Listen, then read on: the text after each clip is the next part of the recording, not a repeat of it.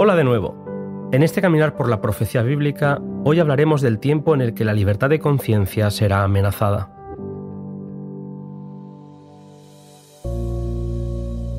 Elena White empieza el capítulo diciendo, Los protestantes consideran hoy al romanismo con más favor que años atrás. Entre los protestantes está ganando terreno la opinión de que, al fin y al cabo, en los puntos vitales las divergencias no son tan grandes como se suponía, y que unas pequeñas concesiones de su parte los pondrían en mejor inteligencia con Roma. Estas declaraciones, con las que se abre este capítulo 36 del conflicto de los siglos, fueron escritas hace ya mucho tiempo.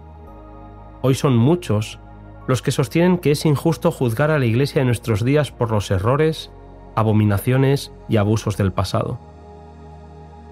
¿Será que la pretensión de infabilidad sostenida por 800 años es cosa del pasado?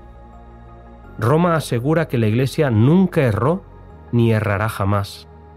La Iglesia católica no abandonará nunca su pretensión a la infalibilidad. Y Elena White escribe en un lenguaje que nos puede resultar llamativo en nuestros días. Deróguense las medidas restrictivas impuestas en la actualidad por los gobiernos civiles, y déjese a Roma recuperar su antiguo poder y se verán resucitar en el acto su tiranía y sus persecuciones. Antes de seguir con este audio, es importante resaltar lo que la autora del conflicto escribe. Hay verdaderos cristianos en la Iglesia Católica Romana. Sirven a Dios lo mejor que saben y lo hacen de todo corazón. No se habla de los católicos fervientes y sinceros, sino del romanismo como sistema que actualmente no está en más armonía con el Evangelio de Cristo que en cualquier otro periodo de la historia. Hoy, en las iglesias protestantes, muchos son los que atribuyen al fanatismo o a la puerilidad todo temor expresado acerca del catolicismo romano en los Estados Unidos, pero la iglesia romana no ha cambiado. Esta es una frase categórica y llamativa, pero necesita ser escuchada. Roma sigue extendiendo su influencia y aumentando su poder sus iglesias y capillas aumentan en los países protestantes. Sus colegios aumentan en popularidad en Estados Unidos. Hay una tendencia peligrosa a perder de vista el verdadero carácter del romanismo, y de ahí la importancia de leer con atención este capítulo. Con frecuencia, se supone que la religión católica no es atractiva y que su culto es una serie de ceremonias áridas y sin significado, pero están equivocados. Elena White habla del culto católico y sus ceremonias que impresionan profundamente. También habla de la belleza de su arte, de sus procesiones, de lo imponente de sus iglesias y altares que son objeto de admiración en todo el mundo. Su música no tiene igual, y el esplendor y la pompa de sus ceremonias ejercen un poder seductor, fascinador, que engaña a muchas personas y les impide ver la pureza, la simplicidad y la hermosura del verdadero Evangelio. Dios ofrece una experiencia transformadora y poderosa. El mundo admira una experiencia religiosa aparente, fascinadora, pero falta de poder. Una iglesia que afirma tener el derecho de perdonar pecados mediante la confesión degrada al ser humano. En lugar de acudir a Dios, el confesor acude al sacerdote que hace el papel de representante de Dios. Elena White afirma, para todo aquel a quien le agrada satisfacer sus malas tendencias, es más fácil confesarse con un pobre mortal que abrir su alma a Dios. Es más grato a la naturaleza humana hacer penitencia que renunciar al pecado. Es más fácil mortificar la carne usando cilicios, ortigas y cadenas desgarradoras que renunciar a los deseos carnales. La Iglesia Católica coloca la cruz en sus iglesias, sobre sus altares y se reverencia al símbolo del sufrimiento de Cristo, pero lamentablemente las enseñanzas de Cristo están sepultadas bajo un montón de tradiciones absurdas, interpretaciones falsas y cargas rigurosas. Almas concienzudas quedan presa constante del terror, temiendo la ira de un Dios ofendido. Se da culto a imágenes y a reliquias, se invoca a santos y se exalta la figura del Papa alejando a la gente de Dios y de la obra de su Hijo a favor de la humanidad. Hay un esfuerzo claro y sistemático de distraer la atención de la gente del único que puede asegurarles la salvación.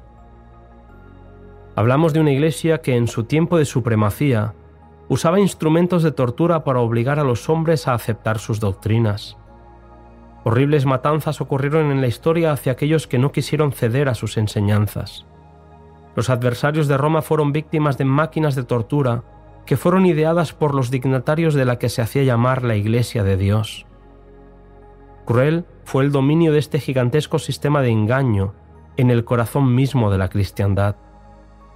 Elena White escribe, la Iglesia Católica le pone actualmente al mundo una cara apacible y presenta disculpas por sus horribles crueldades. Se ha puesto vestiduras como las de Cristo, pero en realidad no ha cambiado. Todos los principios formulados por el papismo en edades pasadas subsisten en nuestros días. Las doctrinas inventadas en los siglos más tenebrosos siguen profesándose aún. Nadie se engañe. El papado que los protestantes están ahora dispuestos a honrar es el mismo que gobernaba al mundo en tiempos de la Reforma, cuando se levantaron hombres de Dios con peligro de sus vidas para denunciar la iniquidad de él. Ante tal realidad, Elena White se pregunta, ¿será posible que este poder, cuya historia se escribió durante mil años con la sangre de los santos, sea ahora reconocido como parte de la Iglesia de Cristo? Hoy, las iglesias protestantes están más cerca del catolicismo. Se ha verificado un cambio, pero no es el papado el que ha cambiado. Se pide disculpas a Roma por haberla juzgado con tan poca caridad, creyendo que fueron las tinieblas espirituales y morales de la Edad Media las que favorecían las actitudes supersticiosas y perseguidores de Roma.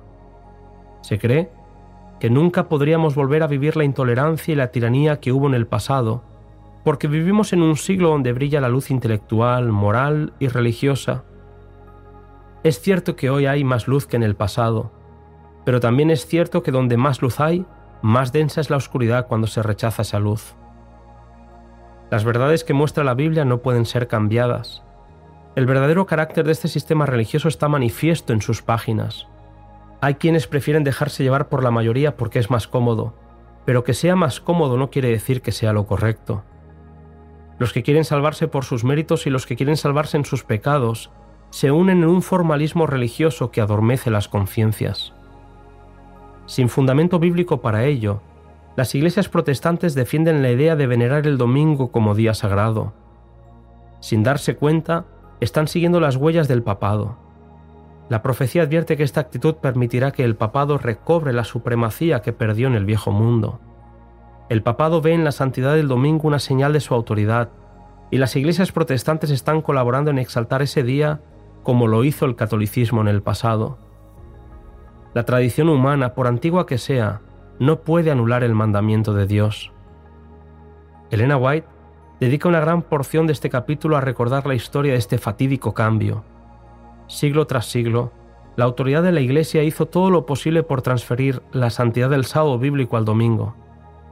Así, en el siglo XVI, un concilio papal ordenó explícitamente, recuerden todos los cristianos que el séptimo día fue consagrado por Dios y aceptado y observado no solo por los judíos, sino también por todos los que querían adorar a Dios. No obstante, nosotros, los cristianos hemos cambiado el sábado de ellos en el día del Señor, domingo. Recordar el cómo se forzó a los cristianos para que obedecieran un mandato humano es importante porque la palabra de Dios nos enseña que estas escenas han de repetirse cuando los católicos romanos y los protestantes se unan para exaltar el domingo. La profecía bíblica afirma que el poder representado por la bestia con cuernos de cordero hará que los habitantes de la tierra adoren a la primera bestia que presenta el capítulo 13 de Apocalipsis. Este importante tema que nos anuncia que tarde o temprano se impondrá una marca que declarará la autoridad de ese poder que proclama el tener el derecho de cambiar la ley divina. Como ya vimos en el capítulo 26, se ha demostrado que los Estados Unidos de Norteamérica son el poder representado por la bestia de dos cuernos semejantes a los de un cordero, y que esta profecía se cumplirá cuando los Estados Unidos hagan obligatoria la observancia del domingo, que Roma declara ser el signo característico de su supremacía. Pablo afirma que el hombre de pecado subsistirá hasta la segunda venida, según de Tesalonicenses 2.8. La obra de engaño llegará hasta el fin del tiempo y toda la tierra se verá obligada a elegir o bien la señal de autoridad creadora del Señor, o por el contrario, darle honor a la institución del domingo, que descansa únicamente sobre la autoridad de la Iglesia romana. Las advertencias bíblicas que se nos presentan en este capítulo son desconcertantes pero conviene que como creyentes nos tomemos en serio las exhortaciones que allí encontramos. Elena White afirma, la sagacidad y astucia de la Iglesia romana asombran. Puede leer el porvenir. Se da tiempo viendo que las iglesias protestantes le están rendiendo homenaje con la aceptación del falso día de reposo y que se preparan a imponerlo con los mismos medios que ella empleó en tiempos pasados. Los que rechazan la luz de la verdad buscarán aún la ayuda de este poder que se titula infalible, a fin de exaltar una institución que debe su origen a Roma. No es difícil prever cuán apresuradamente ella acudirá en ayuda de los protestantes en este movimiento. Tengamos presente que Roma se jacta de no variar jamás. Pocos saben los protestantes lo que están haciendo al proponerse aceptar la ayuda de Roma en la tarea de exaltar el domingo.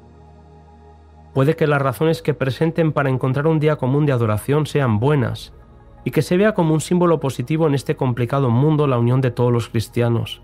Pero la Biblia advierte que la finalidad de esta aparente unidad es la de conceder autoridad a la Iglesia que entiende que nunca tendría que haber perdido tal autoridad. Así termina Elena White este apasionante capítulo. Roma está aumentando sigilosamente su poder.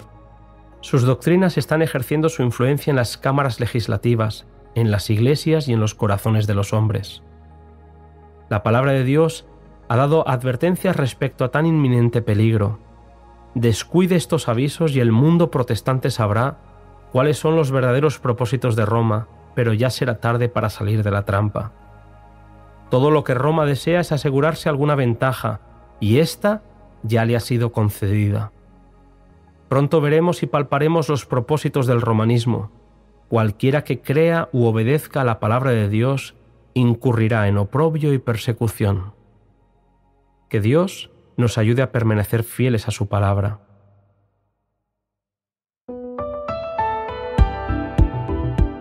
Hemos entrado en los últimos capítulos del conflicto. Te espero en el siguiente podcast cuyo título es El conflicto inminente.